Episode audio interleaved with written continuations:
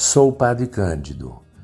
Chego até você com muito carinho, apresentando reflexões sobre a nossa condição humana. Espero que seja útil.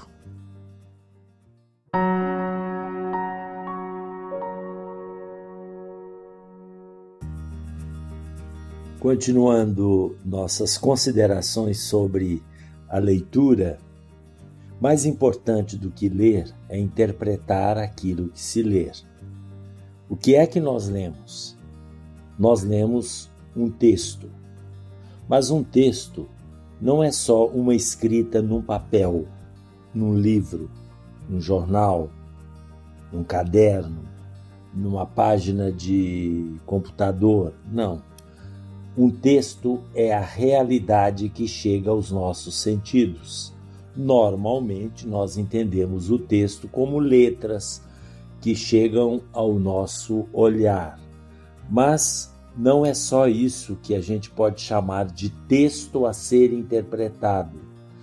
Texto a ser interpretado pode ser o mundo que nós vivemos, a realidade, um fato, um evento, um acidente, pessoas, tudo que chega aos nossos sentidos para nossa apreciação, para nossa compreensão e para nossa interpretação, nós chamamos de texto. Portanto, texto é muito mais abrangente. Obviamente que quando o texto está escrito, alguém escreveu aquilo para que nós estivéssemos em contato com alguma realidade, seja uma realidade íntima que brota no coração, no pensamento de alguém, seja uma realidade descrita por alguma pessoa e assim por diante, mas será sempre a realidade. Quando você lê o texto, você lê a realidade mediada por alguém que escreveu. Aí nós estaremos interpretando a interpretação a pessoa, é, quando escreve, ela escreve a partir da realidade. Ela escreve, por exemplo, sentimentos. Então, ela descreve sentimentos. É uma interpretação dela sobre o amor, sobre a raiva, sobre a amizade, enfim, sobre tudo. E aí é, ela interpreta, e nós, quando lemos o seu texto escrito sobre estes temas, nós interpretamos a sua interpretação. A pessoa também pode escrever paisagens, né, de maneira elegante, de maneira quanto melhor a pessoa sabe escrever, né? Tem gente que tem dom para escritura, são os escritores. Então ela vai interpretar como um pintor, ela vai interpretar pela escrita por exemplo, uma paisagem, um evento, um acontecimento, ela vai interpretar e nós, quando lemos, aí nós interpretamos a interpretação. Outra coisa, nós interpretamos, por exemplo, um evento, um acidente. Você está envolvido num acidente.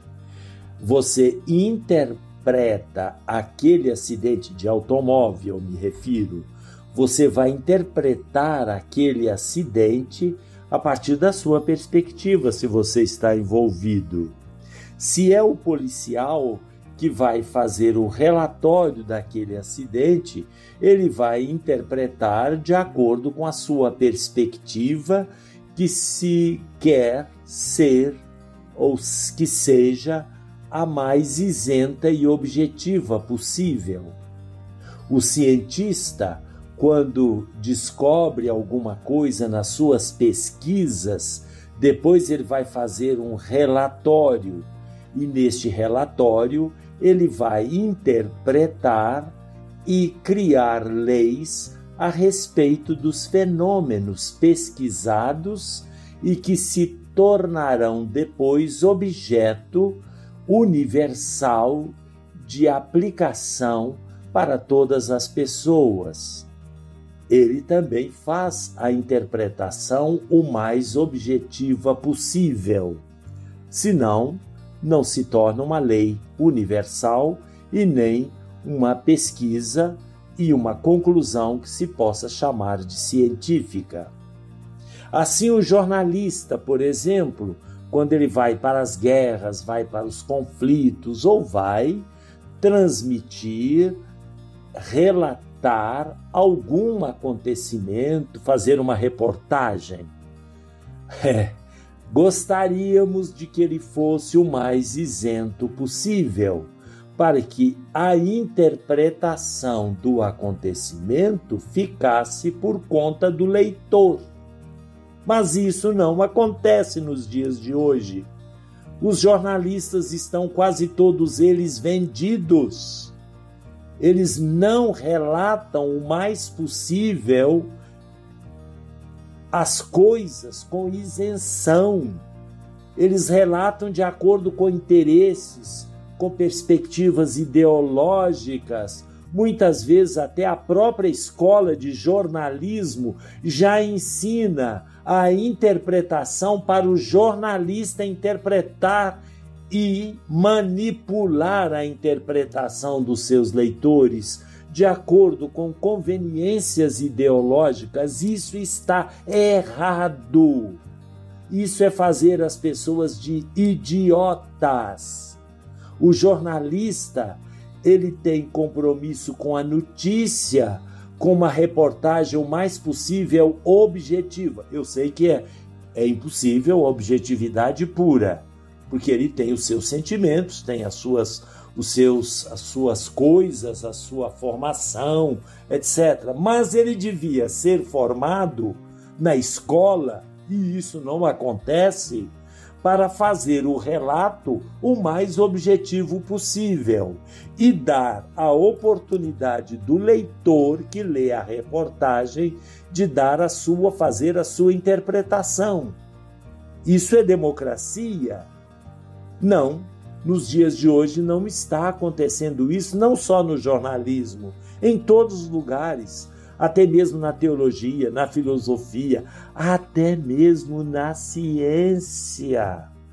Na ciência física, matemática, é possível? Uai, tem gente que está fazendo qualquer coisa parecida com isso, onde 2 mais 2 não é mais, não tem mais como resultado 4, mas depende da interpretação que se dê, não existe isso.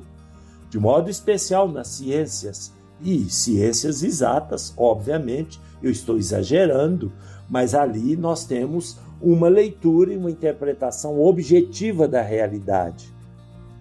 Mas este, esta preocupação e esse objetivo deveria acontecer em todos os setores. Ninguém pode possuir o dom, a, a prerrogativa de ser o tal o dono da verdade e ele vai transmitir a sua verdade para as pessoas.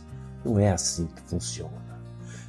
Tenhamos aquela humildade. É claro que se você é um escritor, um poeta, você tem todo o direito de dar a sua interpretação.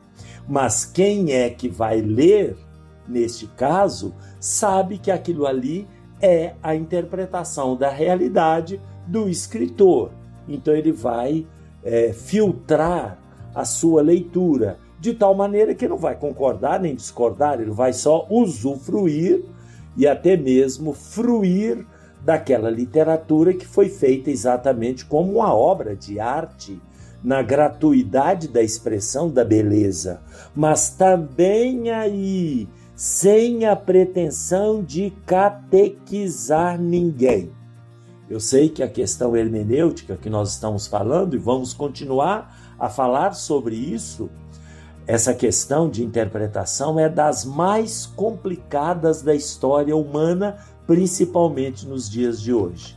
Não podemos nem ter uma pretensão de objetividade pura, mas também não podemos manipular as outras pessoas com a nossa interpretação quando ela por missão e objetivo, deveria ser a mais objetiva possível. Nós vamos continuar em outra oportunidade a nossas reflexões e considerações sobre este tema tão importante.